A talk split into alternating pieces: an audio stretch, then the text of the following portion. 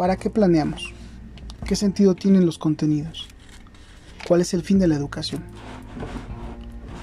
Juan del Val propone algunas reflexiones. La inteligencia humana aleja al hombre de su entorno inmediato. Posiblemente lo que más aleja al hombre de otros animales es su posibilidad de desplazarse mentalmente en el espacio y sobre todo en el tiempo.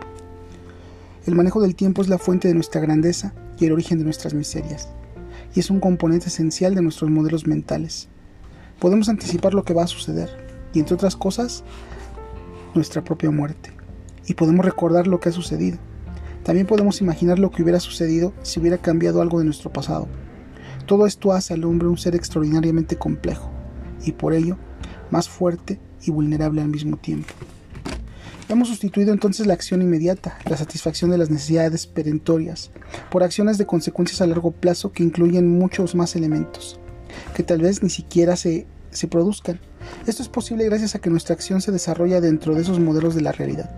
Los animales actúan de una forma mucho más inmediata sobre su entorno, movidos por necesidades del momento. Al no disponer de modelos complejos del funcionamiento de la naturaleza y de ellos mismos, su acción está muy limitada en el espacio y sobre todo en el tiempo.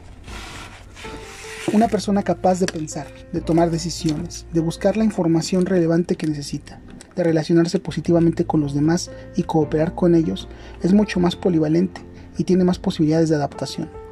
La capacidad de abstracción, la creatividad, la capacidad de pensar de forma sistémica y de comprender problemas complejos, la capacidad de asociarse, de negociar, de concertar y de emprender proyectos colectivos son capacidades que pueden ejercerse en la vida política, en la vida cultural y en la actividad en general.